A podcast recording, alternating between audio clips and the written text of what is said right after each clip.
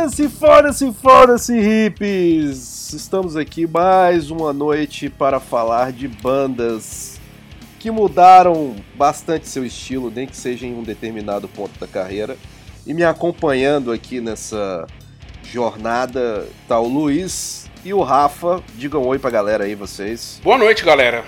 Estamos aqui mais uma noite felizes e ávidos para falar de metal. Oi, bom dia, boa tarde, boa noite. O Rafa pediu pra falar que a gente tá pouco se fudendo pra opinião de vocês, né? Mas eu tô falando isso aqui por meio de coação, tá? Do que se trata o episódio de hoje, Sr. Felipe? Você não tava prestando atenção não, mano? Bandas que mudaram o estilo, parte 2. Caralho. Mentira, você não falou isso. Caralho, velho. Eita porra. E só pela sua falta de atenção, entendeu? Quem vai começar falando, a próxima banda vai ser você. No outro episódio eu falei do Vapor. Alguém estudou satírico, hein? Dá pra falar? Você quer falar do satírico? Eu ouvi satírico bastante também. Nossa, vocês são uma péssima influência pra minha vida, né?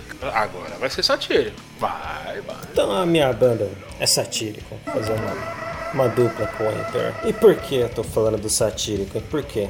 Por quê? Por que será? Fuel for hatred. Fuel for hatred. Fuel for hatred. E como que era antes então? É muito mais foda, velho. Como que era o começo? A primeira música do Shadow Throne que ele falava Come here, man, good day, blah, blah, blah." Tinha um lance assim? Kampen mot Gud og hvite krister i gang. Lembra? Ele fala isso aí, quem? Norueguês, né? É, né? É aquela. É, né? É. Bom, por que, que a gente tá falando de satírico, né? Vamos lá. Primeiro álbum do satírico, 1994, usando uma colinha aqui. É tetra! É tetra! Oh, continue. Cri, cri. Então, em 94 temos Dark Medieval Times até o último álbum aí do ano passado, que é o Deep Called o Pão Deep. Só que a questão aí é que praticamente de dois em dois álbuns a banda mudava, né? Ou evoluía, ou regredia, não sei, dependendo do ponto de vista. No geral, eu acho assim, pro tipo de banda, pro tipo de formação, que basicamente é o Frost e o Satyr, seria impossível os caras ficarem tocando The Shadow Throne aí por, por 30 anos, na minha opinião. É... Então você tem a duplinha Dark Medieval Times, o The Shadow Throne, depois já vai pro Nemesis Divina, que pra mim muda também completamente, é, acho que é um dos melhores álbuns da banda. Aí em 99, com o Rebel Extravaganza, vou falar bem rapidinho pra, pra não ficar muito longo, é, a banda já mudou totalmente o visual. A capa, né, do, do disco, o Satyr tá parecendo um zumbi, né? Ele saiu diretamente do, do Resident Evil pra capa. E, e- e o som, e o som tava mega esquisito ali, né, velho? Tava meio sujão, assim, meio. não- sei lá. Então, mas em termos de composição, pra mim o, Rebel Extravaganza ele é um pouco mais, ele é até mais extremo, cara, que o Nemesis Divina. Você pega uma faixa tipo Filth Grinder, ou a, a última, que é a The Scorn Torrent, é, cara, é, é Blasting Beat atrás de Blasting Beat, é bem extremo. Então acho que foi uma um tipo de provocação, sabe? Ah, vou raspar o cabelo, vou mudar aqui. A gente já mudou de gravadora mesmo. Mas em termos sonoros, é, é difícil, né, comparar com a Nemesis Divina, mas ele chega a ser até mais extremo. Só que aí sim, pra mim, a mudança mais drástica vem, vem depois, que entra o álbum Volcano, né, ou Volcano, se preferir. Primeiro disco de uma banda norueguesa a assinar com uma Major, né? Uma banda de black metal, quer dizer. É porque o Ahá já tinha uma gravadora grande, tá? A banda norueguesa. É, é, é, obrigado pelo adendo. Mas não foi no Vulcano que eles assinaram com a Sony? Não foi no Rebel? Não, o Rebel. Bom, fica aí, você que tá ouvindo a gente, pesquisa. Aí você coloca nos comentários e avisa a gente, que a gente não vai pesquisar, tá recebendo centenas de e-mails. É isso aí, foda-se. Tá, foda-se, Então, coloca ali embaixo ali a correção. Você quer saber, vai no. Google, caralho. Aí, vale pontuar em termos de, de carreira aqui no Rebel Extravaganza. Eles fizeram um turnê com Pantera, que o Phil Anselmo tinha um lado underground. Ele chamou Morbid Angel para abrir os shows do Pantera, porque o Pantera estava enorme na época, e chamou Satirical. Aí eles viraram Best Friends Forever. Aí saiu aquele documentáriozinho que hoje em dia já tá até no YouTube, né? Que é o Roadkill Extravaganza. Beleza. Aí vem o Volcano, e a gente pode até comparar com o pessoal do Death Metal fazendo rock and roll, né? Ficou meio que um... Tem uns Black and Roll. Eu acho muito estranho falar esses termos porque pra mim é, é, é, black metal ainda, cara. O black metal, principalmente desses noruegueses, sempre teve uma coisa muito punk, né? uns andamentos punk, um, até umas coisas meio up. É, legal por curiosidade a quem quiser ver, na última faixa do, do Volcano, a Black Lava, ele conta sobre a, a cena norueguesa, né? sobre o assassinato do Eurônimos e tal. É uma música de 14 minutos, mas ela só tem acho que 3 riffs. Vale, vale a pena ver. Bota o Felipe cantando Fuel for Hatred. Fuel for Hatred. The Fuel for Hatred. Nesse álbum também tem a Possessed, né? Que o Sodom fez um cover. Possessed, Rafa. A aula de pronúncia do metal da, do podcast passado lá. Você não sabia que o Sodom tinha feito um cover, né? Eu costumo chamar de forma muito particular que é uma uma trilogia desses álbuns, porque o Volcano, o Now Diabolical, que nome esquisito, e o The Age of Narrow, eles, apesar de diferentes, eles têm uma sonoridade parecida, né? Eles têm normalmente uns dois, uns dois singles, né? Que são aquelas músicas cheias de refrão. Tem umas duas brincadeiras, umas duas coisas mais artísticas. E mais umas duas ou três também mais, mais black metal mesmo. Então, eles, eles têm uma identidade parecida. Aí, em 2013, vem o Satírico Satírico. É, eu acho que nessa altura aí tinha muita gente que já tinha desistido. Do... Só aí que os caras desistiram, velho. Só aí que ah, os caras. Os fãs brasileiros não desistiram nunca, né? Demorou isso tudo pra desistir, cara. Porque Mano, eu acho que já no, no Rebel Extravaganza meio que já. Já morreu ali. Imagina, Rebel. Quem, quem tá ouvindo ou algo, algo do tipo, põe o Rebel pra ouvir. Ele é extremo pra caralho, ele é muito rápido. Agora, se eu for falar dos três mesmo, o Volcano, Na Diabolical, Age of Narrow, eles. Eles, sei lá, eles são mais leves, mas do meu ponto de vista eu gosto, acho que tem muita música boa. Mas o Satírico, Satírico, acho que é até legal eles terem colocado esse nome, porque parece que é uma, uma certa coletânea aí das, das fases da banda, né? Você tem Necrohaven, isso. A sétima faixa, Necrohaven, ela é, ela é total black metal antigo, né? aquele andamento meio punk com os três acordes. Mas aí você tem a, a ousadia do black metal, que é colocar um vocal limpo na faixa Phoenix. E aí que as coisas se dividem. para mim, essa música me chama muita atenção. Eu achei uma das melhores músicas da banda. Fazer o quê? Quem faz o vocal nela, eu não vou saber pronunciar o nome dele. Mas ele é um cara que também tocava numa banda bem pop, assim, do, da Noruega, chamada Madrugada. Madrugada? É, What? Madrugada. Assim mesmo, em português? Em português, em assim? Em português, madrugada. Madrugada. Deve ser madrugada. Madrugada. madrugada. Aí tem outra faixa também que eu acho uma das mais legais da banda, The Infinity of Time and Space. Mas é, se você procurar só a sonoridade de black metal, você não vai encontrar muito nesse álbum mesmo. Tem só umas uns glimpses aí aqui a colar, mas eu, eu acho muito legal, assim, de forma artística. É, junto com esse álbum eles lançaram aquele ao vivo, né? Com, com coral. O que eu acho legal desse álbum, Live at the Opera, é que ele é uma boa oportunidade para você ouvir as músicas do Satyricon bem gravadas, né? Porque cada álbum tem um som diferente, mas nem todos são bem gravados. É, ou é muito comprimido, ou é embolado.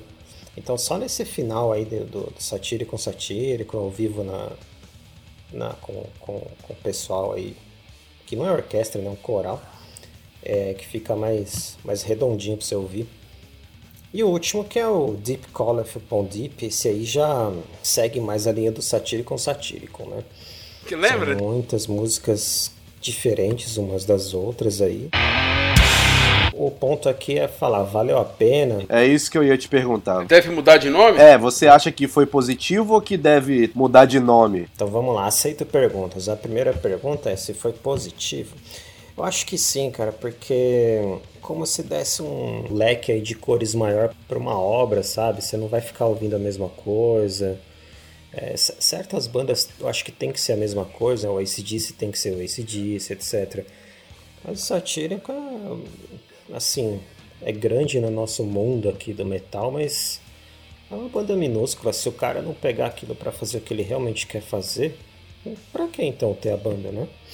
O cara já, já tem, tem lá a família, filho, faz vinho e vai ficar se preocupando. Ele faz vinho? Em agradar What? todo mundo.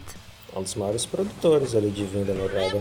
Tá, tá, de, tá de zoas com a gente. Tô não. Ele, ele praticamente divide o tempo dele da banda com uma produção de vinho chamada Long Raven. E algo me diz que o vinho dá mais grana, hein? É, então. Nunca vi nada assim, mas é algo me diz. É. Sempre que ele posta as coisas, é jornal, é. Como chama aquele negócio de provar, né? É. Degustações. Degustações. Degustação, isso. Degustações. Então ele é conhecido, sim.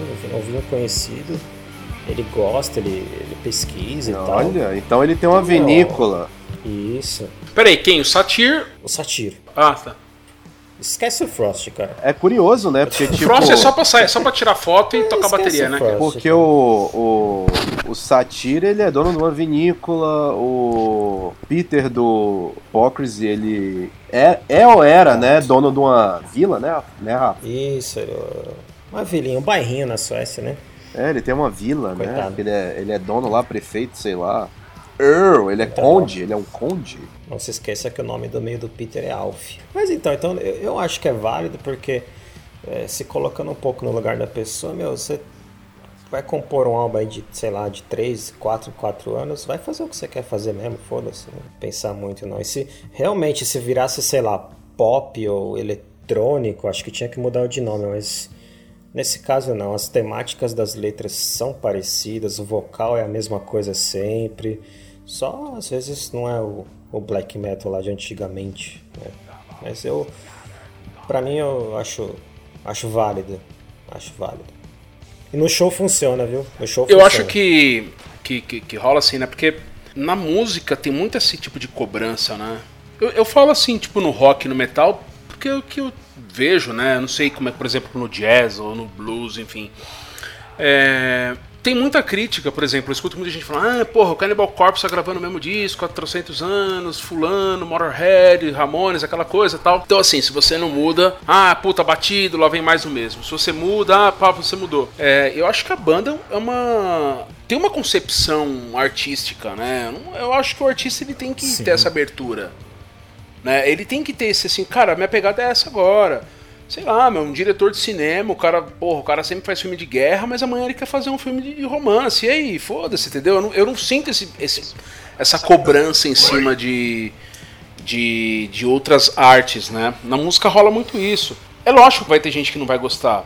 Tem mudanças, por exemplo, a, o Risk do Megadeth é uma mudança pop, movida a dinheiro, vai me desculpar. Nada entra na minha cabeça que, que aquilo ali não, foi grana. Estamos todos de acordo aqui. O Metallica quis se adequar, né, a um momento novo na música e tal, do rock alternativo, não sei o que. Metallica. Então, assim, são mudanças de grana, isso é feio. Né? É, agora, eu acho que o Satyricon não é grana, né? Vamos combinar que eu acho que essa vinícola aí deve dar muito mais grana do que o Satyricon, né? O É. cara, tipo, qualquer profissão que ele tiver na Noruega lá, dá mais grana. Então, eu acho que é uma coisa artística, né? Não, não sei, eu não consigo ver a, a malícia aí né, nessa situação, entendeu? Não, é, as duas bandas que eu falei, aí o Emperor e o Satírico, elas têm realmente essa pegada artística, não é, não é hipster, né? Os caras fazem um som lá que eles querem, pronto, agradou, não agradou. Esse, é- nesse caso, nesses dois casos eu, eu concordo, eu defendo, acho que valeu muito a pena. Sobre o Metallica, eu vou falar um negócio muito polêmico, só para trazer ouvinte, tá? E ganhar dinheiro. Mais ouvinte ainda, hein? Mais ainda. Mais ainda, Mas a velho. gente já não tá dando conta. Caralho, Mas você velho. vai chamar mais, tá bom, vamos lá. Eu acho que o load do Metallica tem mais bolas do que o Hardwired for Self-Destruct. Tem. Não, eu concordo. Não, realmente tem. Qual, qual que é a próxima pergunta? Já vai pra próxima banda. Que que você... Vai, Felipe, você, você concorda, você defende, você não gosta da banda? Eu, eu gosto, eu gosto da banda até o, o Rebel Extravaganza. Já no, no, no Volcano, eu acho que, apesar da Fuel for Hatred, Fuel for hatred. Eu acho que é muito simplório, sabe? O- É igual você falou, é tipo três rifinhos, só que não tem peso.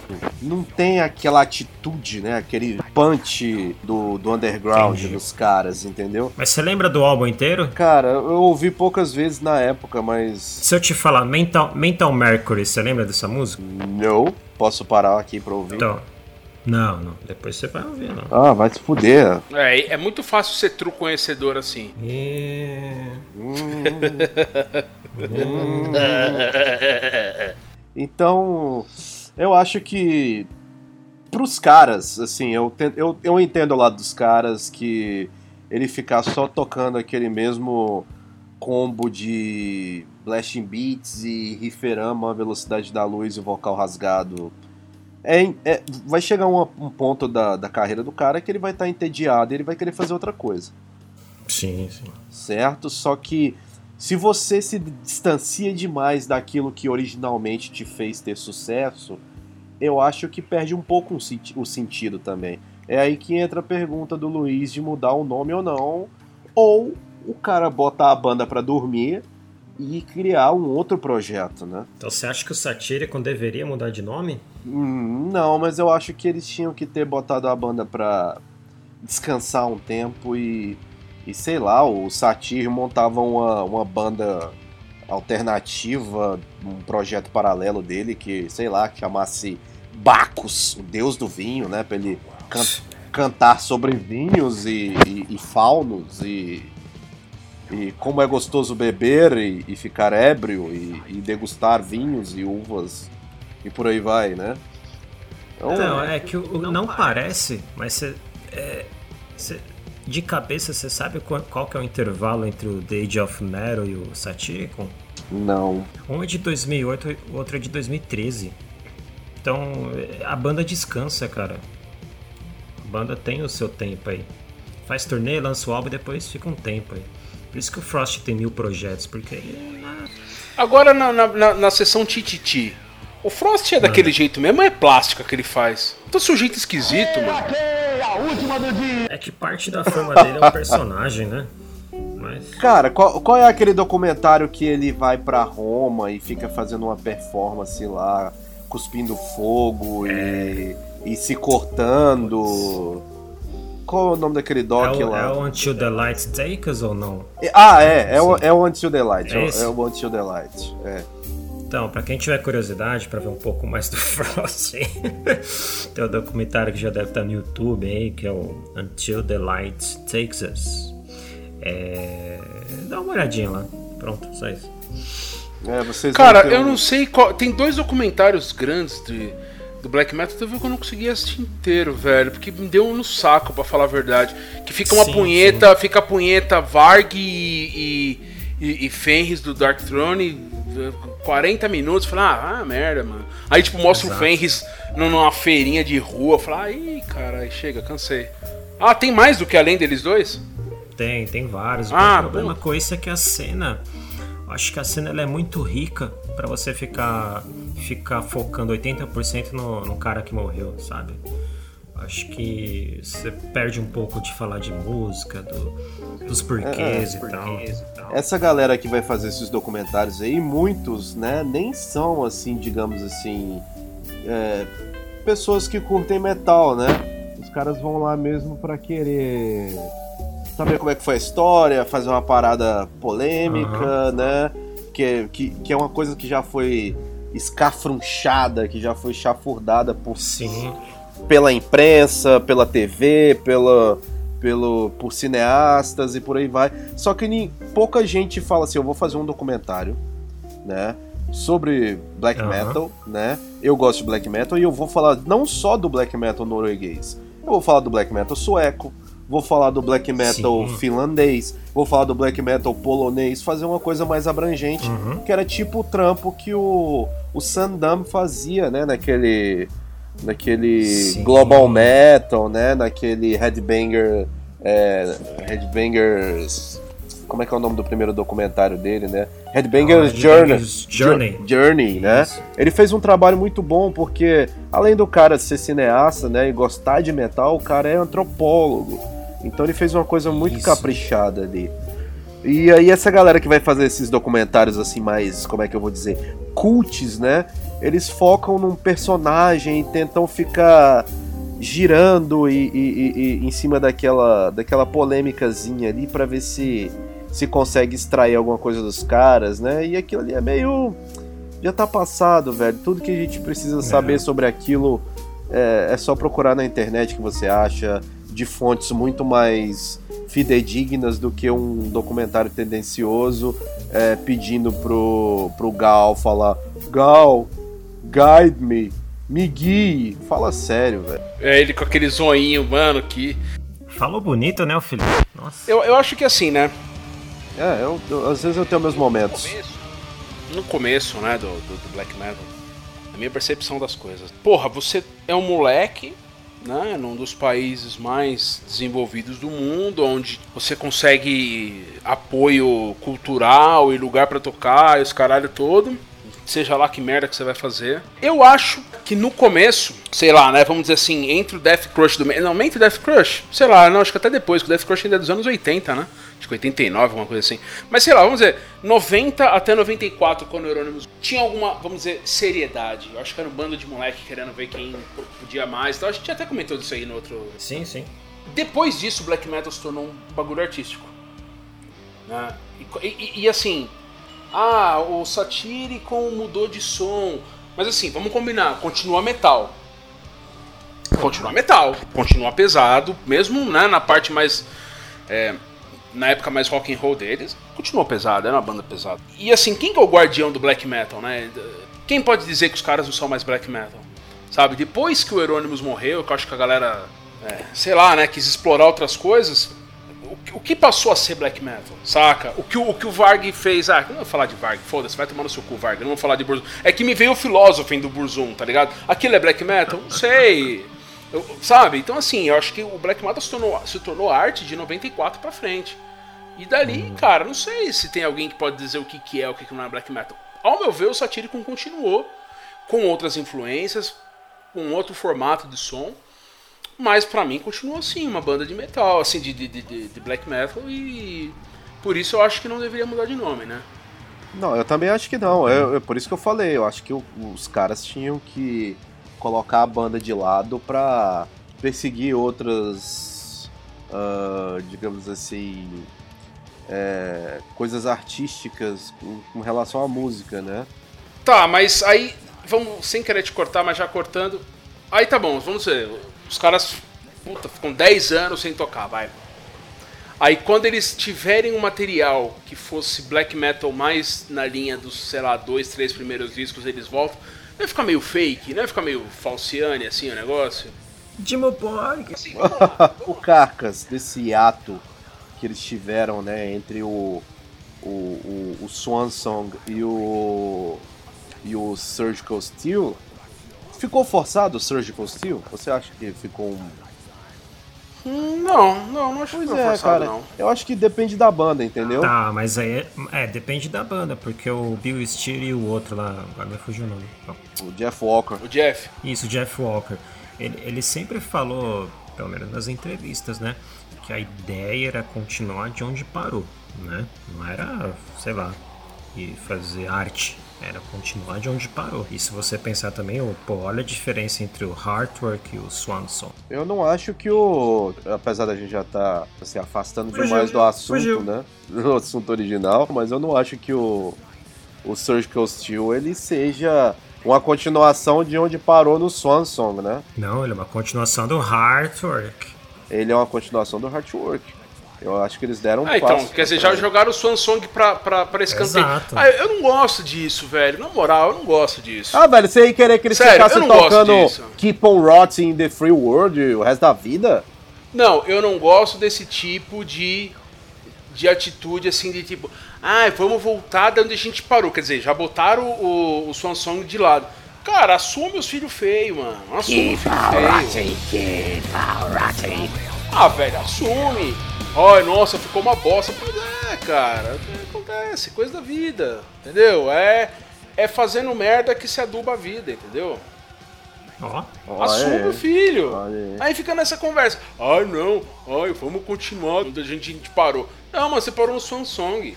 Se você fosse continuar de onde você parou, você tá gravando um disco parecido com. Como que é lá o. O. O Ark Enemy moderno aí, qualquer merda assim de Gotemburgo, porra. É isso que você estaria fazendo se fosse continuação do Swan Song. Não, ele ia Ah, estar eu não fazendo curto, eu não curto essas paradas, não, velho. Não curto esse papinho, não, mano. Bora, bora pra próxima acho banda. antes de ir pra próxima, ó. Sobre os documentários, quando eu vejo esses documentários aí da. falando sobre a cena, black metal norueguesa, sabe o que eu lembro, cara? Eu, eu moro em São Paulo, né? Eu lembro daqueles caras hipster que vão fazer um vídeo na Augusta, como se fosse um bagulho ultra sabe? Eles vão ali na Augusta, que é ultra de pleiba, é tudo caro lá. Eles vão numa esquina e falam: olha, é um boteco. Tem um boteco aqui, as pessoas bebem na calçada. Eles filmam, põem aquele filtrinho no Instagram, põe aquela musiquinha. Você fala, meu, mas não. Sabe? Você fala, não, cara, isso não é, não é a verdade da coisa. Então, acho que quem sabe o que é black metal são os caras lá do começo. Eles sabem todas as fofocas, tudo que a gente não sabe, eles sabem. Acho que o que é importante, e a gente pode acrescentar essa pergunta para os próximos, é: ainda é relevante? Para mim, ainda é. Eu fico ansioso por um álbum do Satírico. O que, que os caras vão fazer? Porque cada, cada álbum é de um jeito, até a gravação e tal. Mas você dá o play, o vocal do Satírico tá a mesma coisa, cara. Só, só tá berrando. Então é relevante ainda pra mim, é. E não tem que mudar de nome. Agora, depois vai ter uns casos aí de que eu vou discordar. Mas vamos lá. Próxima banda que a gente vai falar aqui é, um- é uma banda que, digamos assim, é até esperada pra gente estar falando nesse episódio, que é o... Dá uma dica, dá uma dica. Não, não, não, dá uma dica. Dica, dica. Vamos adivinhar, Não, vamos dica. adivinhar. Vou dar uma dica, tá bom. Tempos difíceis. A banda Hard Times. Não, pensa nisso em um termo mais Em norueguês. greco-romano. Oxi. Grécia, é... Rotten Christ. Não, o termo, o termo tempos difíceis, caralho. Porra, mas ah, você tá muito coach. Vai, dá, vai, vai. É, é tudo De metaleiro Varna. calcinha. Vai, cara. Não- Killer People. Vamos de novo. E aí, Felipe, qual que é a sua banda aí? Minha banda é o. Dá uma dica. Na, tá dica. A dica, velho. É Paradise Lost. Nossa, Acertei? né? Brincadeira. Você acertou, velho. Sai da minha mente! Sai da minha mente! Não, tem que brincar, não é possível. Caralho, é o Paradise Lost, porra. O Paradise Lost. Caralho, achei que minha- você ia falar do Alceste, velho. Nossa. Puta, ainda bem que não, hein? Paradise Lost. Eu acho que o Paradise Lost ele pode entrar junto com as suas outras bandas contemporâneas, né? Que o Anathema, o My Dying Bride podiam estarem participando desse episódio também, porque todos foram bandas Uhum. que começaram fazendo um estilo parecido, né? De, de metal, né? Um, um Doom Death e foram evoluindo para algo mais progressivo, para não dizer comercial, né? Mas vamos focar aqui no, no Paradise Lost, né? Que, na minha opinião, a mudança da banda já começa a ficar um pouco mais evidente no disco Icon. É até um dos favoritos da galera, dos fãs da banda. ah, que ele já começou a colocar mais vocais limpos, né? Ele deixou de fazer aquele vocal gutural dele característico, que era do Gothic, do Shades of God. E ele passou a fazer uma parada mais. um vocal um pouco mais cantado, né? E aí, no disco seguinte, que foi o, o Draconian Times, isso daí já descambou de vez para um som mais comercial. Tanto é que aquele clipe da, da música é, The Last Time ficou passando várias vezes na, na MTV, né? É o Black Album do Paradise É o, Lost. Bla- é o Black Album do Paradise Lost. Falou certinho, Luiz. Ele é, ele é o preferido de muitos fãs, não é? Sim, ele, ele, ele, ele, a banda explodiu assim pro público em geral, não só para aquele nicho, né, de, de- do underground, de, do- da galera do Death Doom. É, a banda explodiu foi nesse play. Eles, tanto é que, como eu falei, o clipe dessa música passava na MTV direto, tanto aqui quanto lá fora. E aí eu, acho assim que tiro de misericórdia deles assim para eles saírem dos trilhos com relação a essa evolução musical que eles estavam tendo até então foi no, no One Second, né? Que aí já ficou realmente bem comercial, cabelinho cortado, Dançante. tocando de terno, sabe? Tipo, com clipes mega produzidos, né? Eu, se eu não me engano, eles já estavam numa gravadora um pouco maior aí, uma distribuição um pouco maior nessa época. Ah, One Second é da Music for Nations. Mas assim, eles eram distribuídos já por uma major já na época, que eu não, não tô lembrado qual que era, né? YouTube. YouTube, é. E Você fala isso pras pessoas, ninguém vai entender mais, Felipe. Então, eles assinaram com a Sony o Satírico. Como assim? É, mas não é o Spotify? Assim? Do One Second, ele teve uma edição de 2006 pela Sony. eles tiveram a distribuição pela Sony, entendeu? Então eles atingiram a galera muito maior, né? E aí Pô, você acha que então o One Second ele já fugiu tipo totalmente da proposta? Eu acho que o ponto de cisão dos caras foram aí, foi aí no, no, no One Second. Foi quando a maionese desandou, como a gente costuma dizer. Não é um disco ruim, tá? Ah, se você for analisar, é a mesma opinião que você tem com, com relação ao Satiricon. Ah, são boas composições, né? Tem, tem, tem umas baladinhas aqui, assim, até legais. Né? Tem um clima bacana, só que ele é, é um pouco forçado no sentido de, gente, olha, a gente está se esforçando para ser comercial, para atingir todas as camadas, não só a galera que curte metal. E aí eu acho que a banda se perdeu, né? Porque depois desse disco aí, que foi em 97, né? Eles só foram fazer algo assim, realmente. Não, não vou dizer no estilo death metal, né? No, no estilo death doom, mas algo realmente mais próximo do, do som tradicional deles, do som mais Paradise Lost, por assim dizer. Foi naquele In, In Hacking, né? Isso. No In Hacking eles meio que voltaram a fazer um som mais característico da banda, né? Não tô dizendo que voltaram a fa- fazer o vocal, o vocal gutural e tudo, mas realmente voltou a ser uma banda de, de, de Doom, de, de Gothic Metal, que eles eram tradicionalmente, né?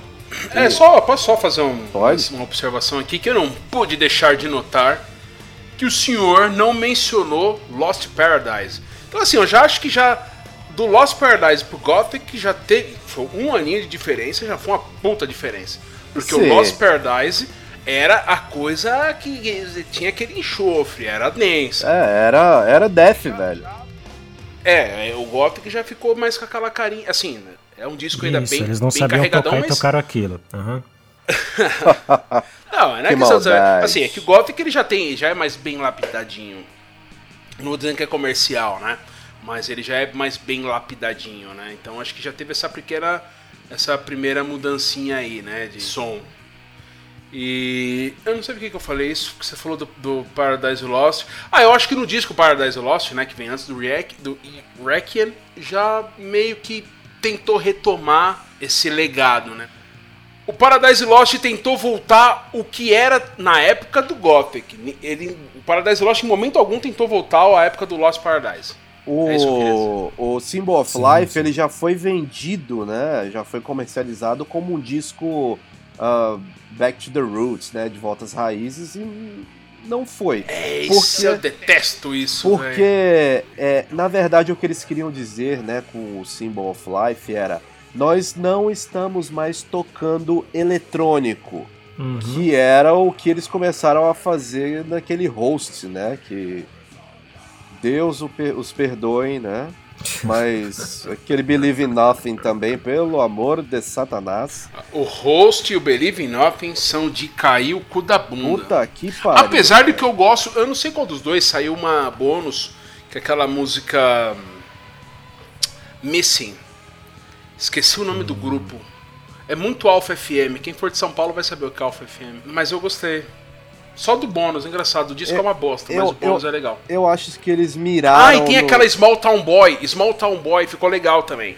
Que é outro dançantinho anos 80. Mas é engraçado, só ficou legal os, o bônus ficou bom. Os discos são ruins. Eu acho que eles miraram no, no Depeche Mode, entendeu? E. Sei lá, velho. Eles erraram, falharam miseravelmente nisso aí, porque. Uh, nem o Depeche Mode consegue ser Depeche Mode, uhum. e, igual eles eram antigamente nos anos 80, né?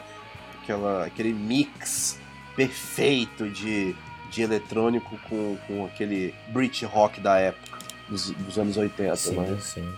É que parece fácil quando você ouve, né? Mas na hora de fazer o negócio é outra história. É outra história. Então, a partir do, do, do In Reckon, né? Que o Paradise Lost voltou a caminhar né, voltar a ser a, a banda que a, que a galera gostava no, nos anos 90. E eu acho assim que o, o, o a banda só chegou de, realmente a, a ser né, o, o, Paradise Lost o que era foi no, no Tragic Idol, né?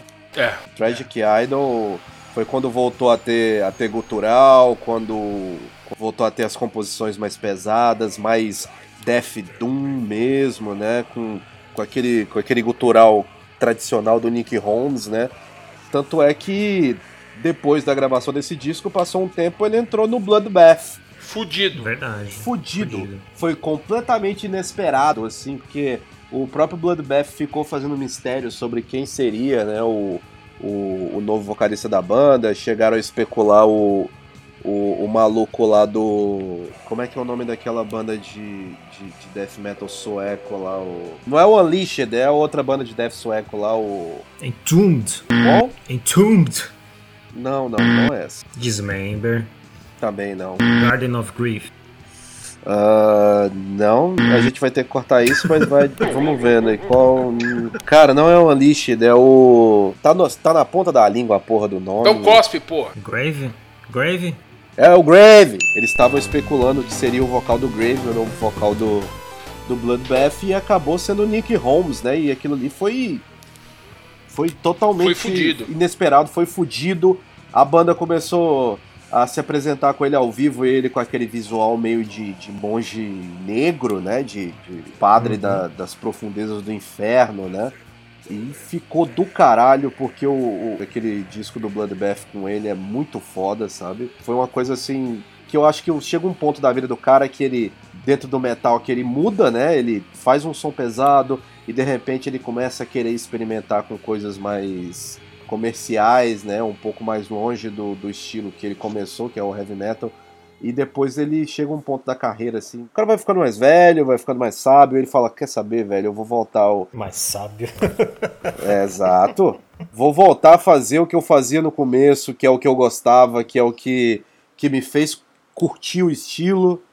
E, e decidiu voltar a fazer aquilo ali. Então ele decidiu a voltar a fazer um Death Doom com com Paradise Lost. Hoje a banda voltou a ser relevante, né? Depois de mais de uma década, né? Sem, sem qualquer relevância dentro do, do mundo do metal, assim. Tá, então agora você vai falar do, do ápice, né? Do ápice? Claro. Separou. Separou no Tragic Idol, e aí? Sim, eu falei que o, o ápice foi o, o Tragic Idol, foi quando a banda realmente voltou a ser o que era. E depois? Ai, meu Deus, é porque. É porque tem o disco favorito deles aí. Do... Com certeza, sem dúvida. Que é o Plague Within, né, de 2015. Que o Rafa é completamente morto, apaixonado por esse play, a começar pela capa dele. Né? Sim, fantástico. E ela tem a Beneath the Broken Earth. Mano do céu, que música. É um, saudades do Mind Bride, né? É um, é, um, é um play realmente, igual o Luiz fala, que cheira enxofre, assim. A banda voltou a ser. Se, se restabeleceu como, como um nome de respeito dentro da cena Death Doom, assim, europeia. Uhum. Então, é ela voltou a ser uma banda.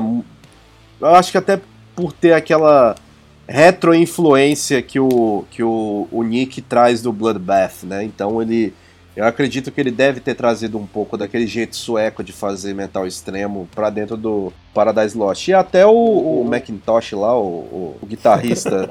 É o Gregor, Gregor McIntosh. isso o guitarrista dele, ele tem um projeto death metal também, que é aquele Valen Fire lá com os malucos do My Dying Bride, né? É, eu acho meio fuleira, mas. é- Ma- Mas, mas assim, meio que entra naquela teoria que eu tava falando que o cara fica velhão, ele decide a, a voltar às raízes dele, né?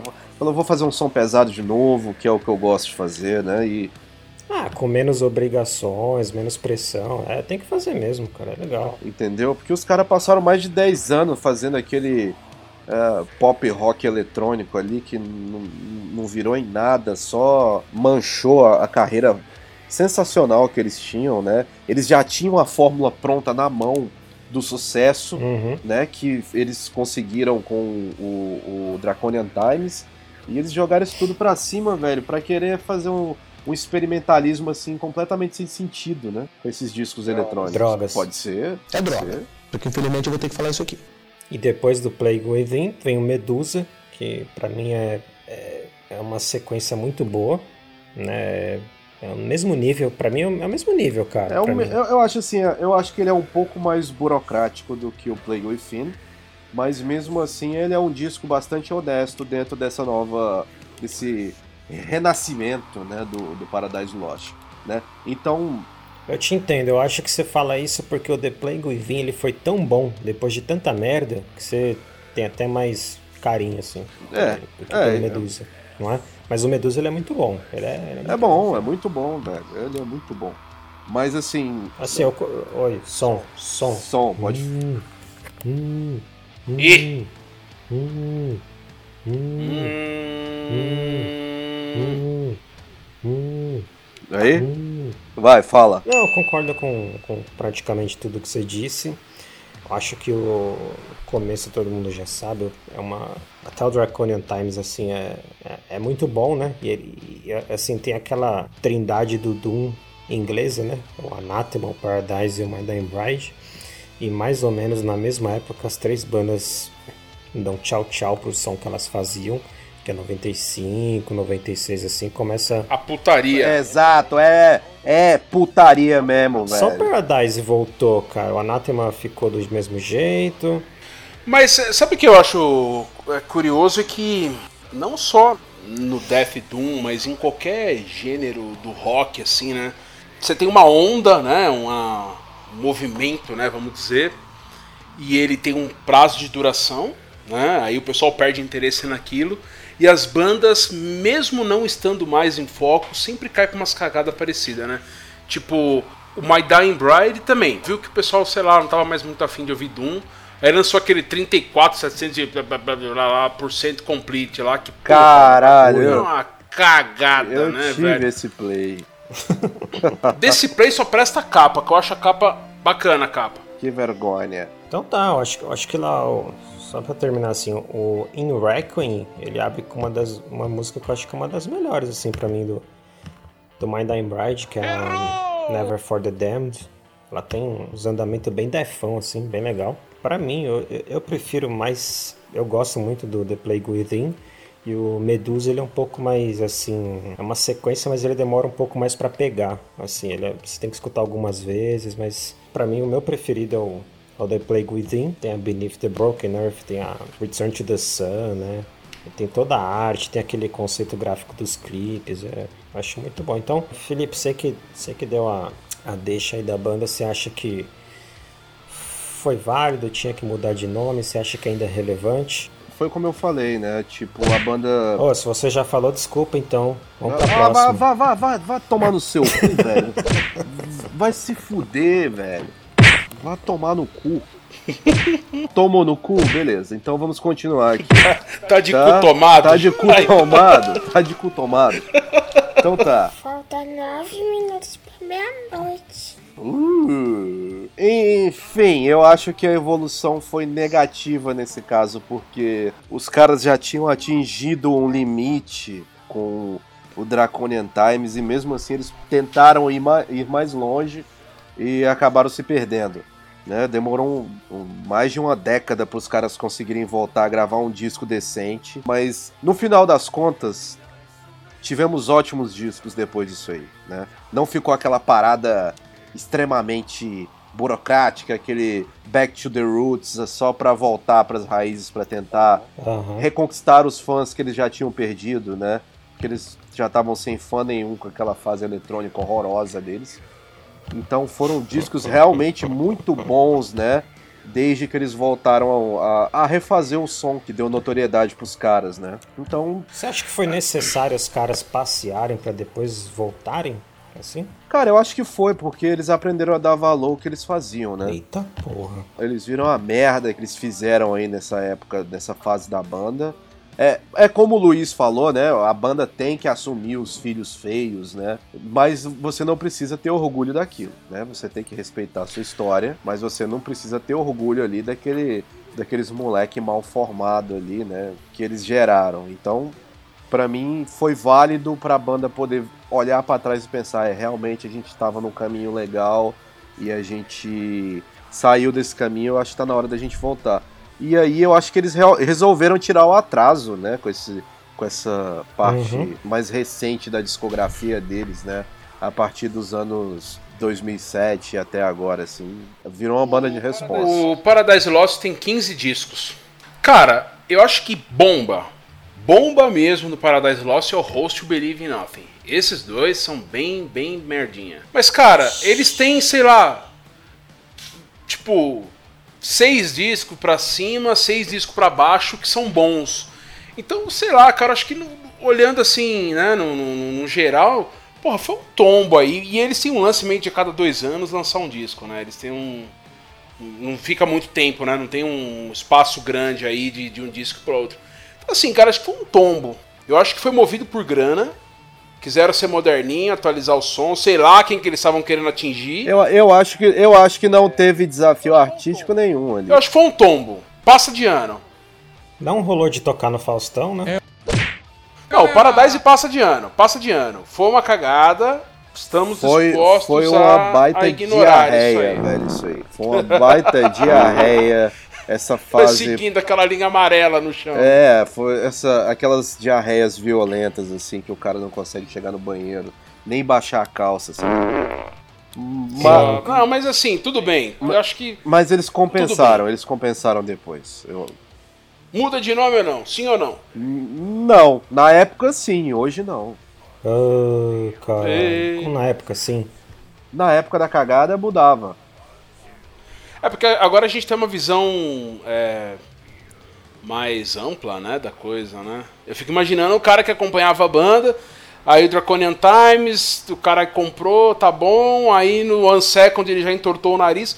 No host ele falou, ah, vai a merda, né? Não consigo mais defender.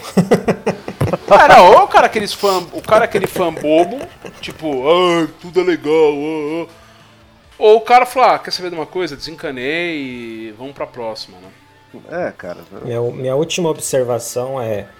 é, o, ál- o álbum inteiro do Plague Within, e talvez até o Medusa, mas o Plague Within é que eu tenho certeza.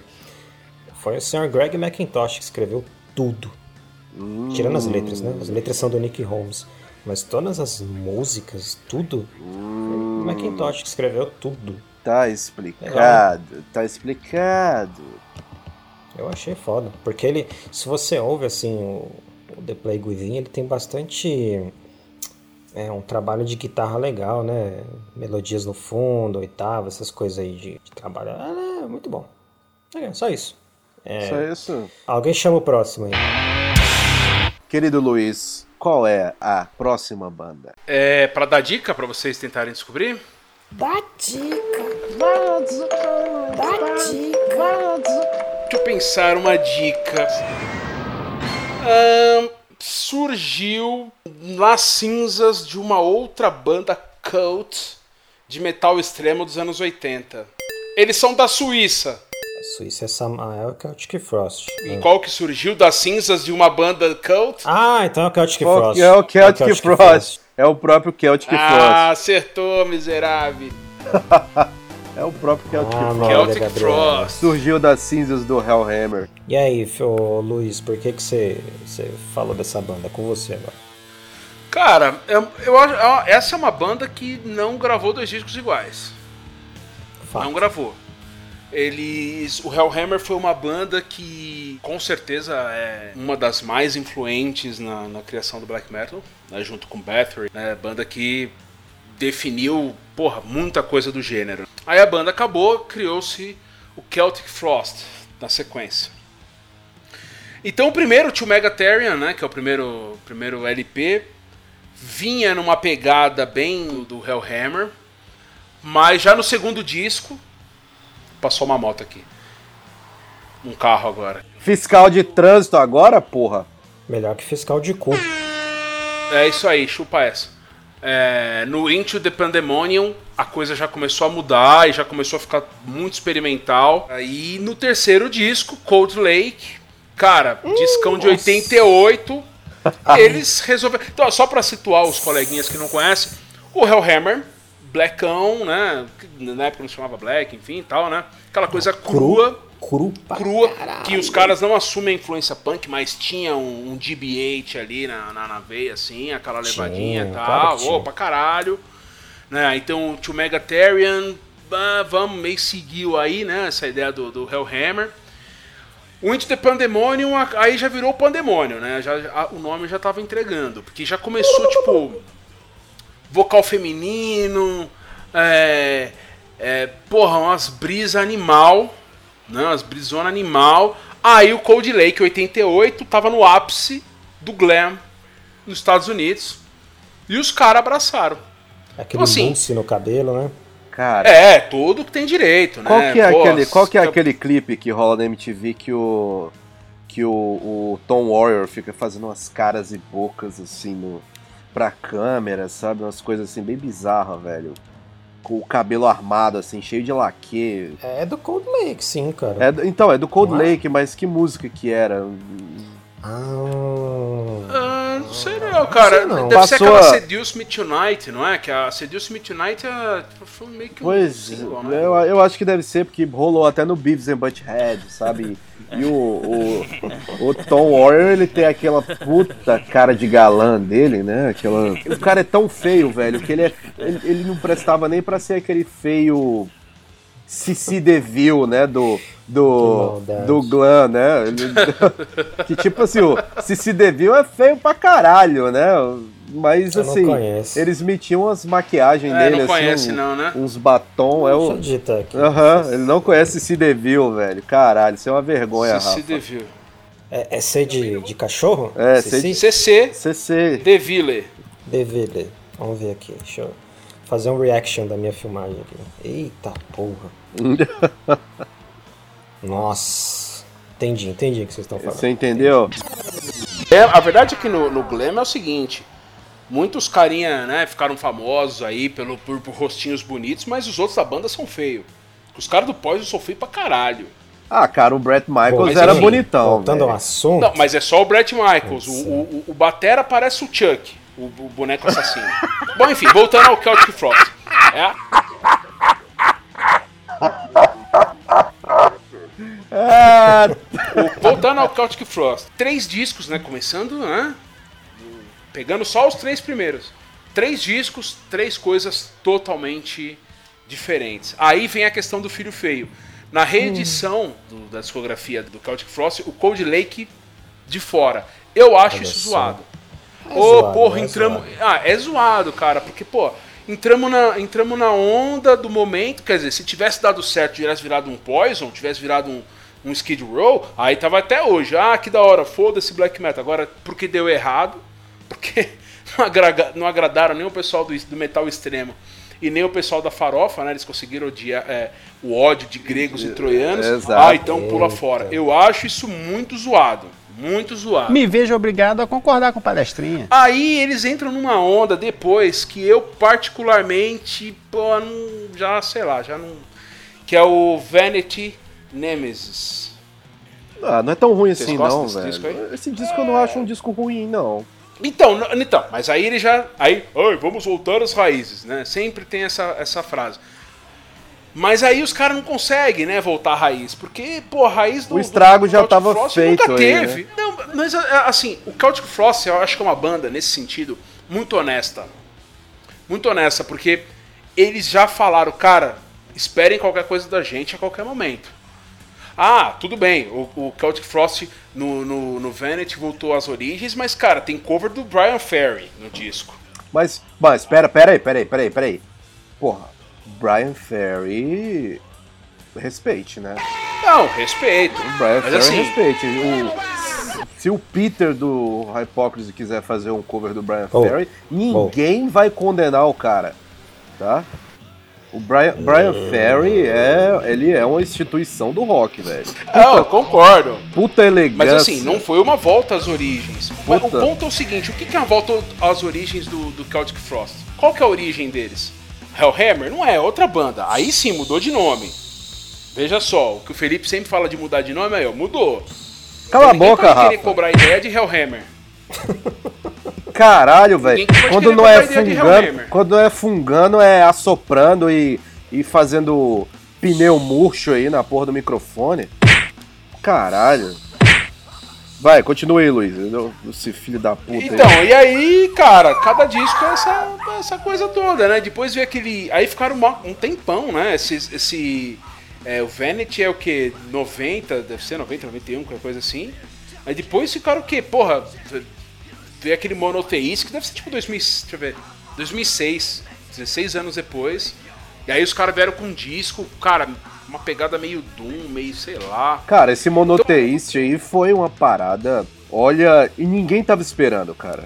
Já fazia tempo já que a banda tinha acabado e tudo mais, né? E o, apesar da grande cagada que foi o Cold Lake pro Celtic Frost, você pode ver que eles nunca perderam o cartaz deles com a galera do metal, principalmente do metal extremo. Eles sempre tiveram um respeito muito grande assim da, da cena. Eu acho que os discos anteriores e até o- a própria bagagem que eles já traziam do Hellhammer era tão, tão sólida, né, que o Cold Lake, apesar do grande lixo que foi, é, não conseguiu arranhar de vez a imagem dos caras. Mas o Monoteíce ninguém tava esperando, mano. Assim, na minha opinião. Ninguém tava esperando essa maravilha que foi esse disco. É, você acha mesmo essa maravilha aí? Cara, eu acho um puta disco foda e que eu acho que meio que foi a ponte que o Celtic Frost fez pro que o, o Tom Warrior tá fazendo hoje no, no, no Tripticon, né? Bom, ó, é, vendo por esse lado sim, mas eu já acho um disco tão, enfim, sei lá. Eu acho um puta disco. Não Eu- tenha medo, dê sua opinião, pode falar. Não, eu acho que o monoteísta, sabe quando você vai num, tipo, num lugar onde tem muito enfeite, assim, que você não sabe pra onde olha? Eu acho ele, sei lá, acho que ele é tão cheio de elementos e tão, oh, sabe, uma hora tá, o bagulho tá pegando, outra hora entra numa lentidão, sei lá, acho meio desfocado. Ah, entendi. É tipo uma comida que Ah. tem muito tempero e você. É, você não. É, Seu boa, paladar não sei foca, lá, né? Tipo, os caras falaram, vamos fazer todos os discos da banda num disco só, sabe? Então, sei lá. Ah, mas as músicas em si, eu acho as, as músicas fortes. Eu não acho que a música em si, quando você pega uma por uma, ela seja cheia de elementos perdidos. Mas eu entendo que o conjunto você tá falando. Agora, é, sei lá, pra dar minha opinião aí, Ninguém pediu sua opinião, pior velho. que Aí na edição ele tira todo mundo, só fica ele falando. Só fica eu. Foda-se. Foda-se todos. O que, que importa? Cara, o pior que pra mim, o que mais me chama a atenção é o monoteíste, cara. Ah, Acho que eu mais tinha tem a ver com o que eu certeza. gosto. É, eu eu curto esse Doom certeza. Black Sabbath, assim, cara. Ô Luiz, você sabia que o, que o Rafa é brother do, do Tom Warrior, né, Luiz? Ah, é? É, o Rafa. Ah, é? Toninho Guerreiro? O- Sou. É, o Rafa, o Rafa, inclusive, ele é admirador, assim, da, daquelas máscaras que ele pinta com o sangue e o sêmen dele, né? Mano Daquelas- Aquelas, aquelas, aquelas death masks que ele, que ele, que ele, que ele faz, né? Ele... Mas. E aí, tinha que mudar de nome, não tinha que mudar de nome, valeu a pena. Ei, ei, valeu a pena. Ah, ah, valeu a pena. E aí, valeu? Não, eu acho que não tinha que mudar, não. que você tava falando do monoteíste lá, que era muita, Não, muita Ah, informação enfim. pra você. Ai, minha cabeça dói com essas coisas. É Muita coisa. Ah, eu acho que é um disco que eu particularmente não curto muito, não. Na verdade, eu gosto muito do, do Megatherian e o Into the Pandemonium, legal. O Cold Lake eu acho legal pra dar risada. Porque apesar de gostar do Glenn, aquilo ali ficou muito, muito mal feito. Ele não presta nem bugueta. pra ser assim um, um disco que é tão ruim, mas tão ruim que é bom. Não, ele é tão ruim que chega a ser ruim, sabe? Não é, porque ficou um bagulho falso, ficou muito falso. Tem aquelas paradas assim que, com o tempo, né, elas se tornam cults, né? E pelo que você tá falando, assim, que eu não sou um, um- um especialista em Celtic Frost, nem um, um grande fã da banda pra. Nossa, que foda, eles vão tocar no Brasil e, e etc. Mas. e- o disco, pelo que você tá falando, ele não. Nem com o tempo ele adquiriu qualquer tipo de, de Não. qualidade, né? Ele não. Nem, nem pra envelhecer, ele já morreu ali, ele é natimorto, né? Norte morto, total. É, eu acho que a- aquilo é grana, né? Na moral. Assim, você querer Não, embarcar É sério, num som é sério, desse. velho. Tipo, você acha que foi. Porque você entende um Paradise Lost depois do, do, do Draconian Times, que ah, o empresário deve ter visto aquilo ali e falado, cara, esses caras têm potencial pra fazer um som mais comercial e atingir um público maior dentro do rock. Agora, você realmente acha que uma banda que tocava Black Death, Death Black, enfim, como Celtic Frost, apesar de um disco não ser um- uma, uma exata continuação do anterior, é, ter feito assim, cara, vamos mudar tudo, vamos fazer um disco de glam porque a gente quer fazer grana. Você acha mesmo assim que foi grana? É aí que entra a pergunta, né? Valeu a pena e, e ou tinha que mudar de nome? Não, eu acho que não tinha que mudar de nome porque o Celtic Frost ele já nasceu, não. Cara, deixa a gente em paz aí porque a gente vai fazer o que acha que tem que fazer. Certo? Assim, é, não, não vieram com. é, você vê, no primeiro, do primeiro pro segundo disco já mudou tudo, então assim, pra, mim o recado foi, cara, é isso aí, a gente é assim, a gente experimenta mesmo tal. Agora, você. Seria uma coisa. Eu, eu acho que seria um experimentalismo eles lançarem um disco glam hoje. Aí você fala, porra, caraca, tal. Agora, em 88, no ápice de Bon Jovi e, e, e Motley Crue, os caras vêm lançar um disco glam. Ah, porra. Engraçado que até a capa do álbum é meio White Snake, né? É, é, pode crer, pode crer.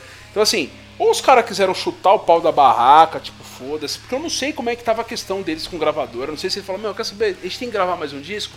Então, senta aí que vocês vão ver o que, que vai sair. Porque a banda tinha acabado, né? O, o Celtic Frost ele acabou, alguma, eh, se eu não me engano, ele acabou um pouco antes do Cold Lake. Né? A banda parece que não queria mais tocar tal. E aí voltou com Cold Lake. Não sei, de repente, quem for muito conhecedor aí dos nossos milhares de, de seguidores, se Milhares- mais detalhes, eu gostaria muito Milhares de saber. não, milhões, cara. Cê- Milhões. milhões de. É, Então, eu até Mas sei é porque- um pouco, cara. mas Eu não manjo tanto da discografia, mas eu acabei manjando das. das. das, das contigo, né? Por causa que tem um documentário no YouTube aí depois Você teve assistem. uma, você teve uma fase hair metal, ô Rafa? Não, nunca foi meu rolê. Música up nunca foi meu rolê. Ah, eu queria ter ido no Motley eu- Crue, velho. Eu acho foda. Fica aí o questionamento. Mas então, nos documentários, eles sempre falam que o Tom e o cara que morreu agora, qual que é o nome dele? Peraí. O Martin. o Martin né? em. O, o Tom e o Martin, eles eram melhores amigos e melhores inimigos, sabe? Então, a banda acabava, aí um falava que saía, só ficava um. Ficava sempre esse, essa discussão de orientação musical, né? O que, que a gente vai fazer. Era love hate, assim, a da parada? banda. Exato. É, tanto que você vê que o Tripticon, ele realmente é tem uma cara assim do monoteíste, né? Só que ele preferiu mudar de nome. Aí foi fazer a mesma coisa dele. Mas tem sim. Tem essa love and hate. hein? Eu não sei qual dos dois que resolveu entrar nessa jogada aí, mas É, ou eles quiseram zoar o barraco, tipo, ah é, vamos lançar um disco assim por questão contratual, ou foi grana.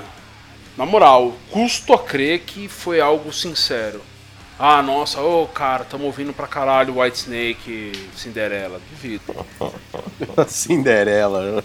Eu sempre dou trela quando eu escuto essa porra desse nome. Uma banda que chama Cinderela. É, vo- você não fala mal do Cinderela, hein? Não, não tô falando mal, velho. Então, o Cold, o Cold Lake, o Cold Lake só tem o Tom, o Tom Gabriel, não tem o Martin, né? Fica, fica a dica aí, o que aconteceu. Ah, o cara falou o quê? Desse filhotão aí, eu não vou, não vou meter meu nome não. Verdade, ó, não tem mesmo cara, né? Olha só, hein? O que será que aconteceu? Então é, acho que nesse caso aí cada um meio que tem uma opinião. É inegável o, o- a importância da banda, né? Do Celtic Frost, até do Hellhammer. E o próprio papel aí do Tom, né? No, no rolê todo. Eu gosto mais de alguns álbuns, gosto mais da, acho que da fase final e do próprio Tripticon. E é isso aí, acrescenta aí e termina isso aí. É, eu acho que com isso damos por encerrado o assunto desse segundo episódio do Hips of Metal sobre bandas que mudaram de estilo durante as suas carreiras e à medida que novas bandas forem desviando dos seus caminhos profanos, a gente vai fazendo um novo episódio a respeito do assunto. Vocês querem dar alguma pincelada, um recadinho final aí pra galera antes da gente encerrar aqui? Não, tá tudo certo. Acho que foram, foram bandas interessantes aí que a gente escolheu. Algumas a gente concorda, outras a gente não concorda, cada um tem opinião. Acho que a única opinião que não importa é de quem tá ouvindo, né? Foda-se. E foi legal. É um prazer aí falar com vocês. Vamos ter mais episódios com a mesma temática. Se vocês quiserem sugerir aí alguma banda, falem nos comentários sem, sem se afobar. E até a próxima. Um recadinho aí, Luiz, pra galera? Não, gente, é isso aí. Bacana, gostei da, da seleção de bandas. E é isso aí. Ô Felipe, fala, fala os canais, os twitters, os facebooks. E do Hips ou. É, não, não, do UOL. Não, caralho. Do IG, Nossa. do Discador UOL. Bom, galera, se, se vocês quiserem mandar um recadinho aqui pro pessoal do Hips aqui, com sugestões de pauta, de bandas pra gente estar comentando a respeito, né? Vocês podem falar diretamente no Twitter, arroba of Metal. Também tem a nossa página no Facebook, que é o Hips of Metal. E também tem os Twitters individuais aqui da galera, que é a rede social que a gente, digamos assim, mais é, ativo, né? Nesse momento. Você pode falar com. Qual que é a sua arroba, Luiz, no Twitter? O meu é L underline MLNS. Repete aí, por favor, pra galera. L de Luiz underline MLNS. Que puta arroba complicada de se for arrumar, hein, velho? É porque é milanese, só que sem as vogais. Nossa, Pensa assim, velho. Luiz Milanese, aí o milanese não tem as vogais. Fala sua arroba aí pra galera aí, Rafa. que intimidade. Mas o meu arroba é o hipócrise47. Por que não 46? Porque 4 mais 7 é 11, né? Pra quem quer de leão, 11 significa o quê? Hã? Nossa. Não tem nenhuma relação, eu tenho certeza, né, com, com a banda Hypocrisy. E nem com a música Roswell 47, né? Não tem nada a ver. Minha arroba é Felipe Tets, Felipe T-E-T-Z. Vocês podem me achar lá. O que, que é Tets? Tets é, foi meu apelido na época da faculdade que acabou virando que meio que meu sobrenome, né? Tipo o Lula do Luiz Inácio ou o Xuxa da Maria das Graças, né? Tá aí. Quem quiser entrar em contato com qualquer um de nós nesses canais, é só mandar um alô, né? Ou um vai tomar no cu, caso você não concorde com as nossas opiniões que nós estamos exarando aqui nesse podcast, né? E fica aqui o nosso abraço e o nosso até logo para um próximo episódio da nossa mesa de boteco metálica, o Hips of Metal. Tchau, tchau, galera. Tchau. Um abraço. Alô.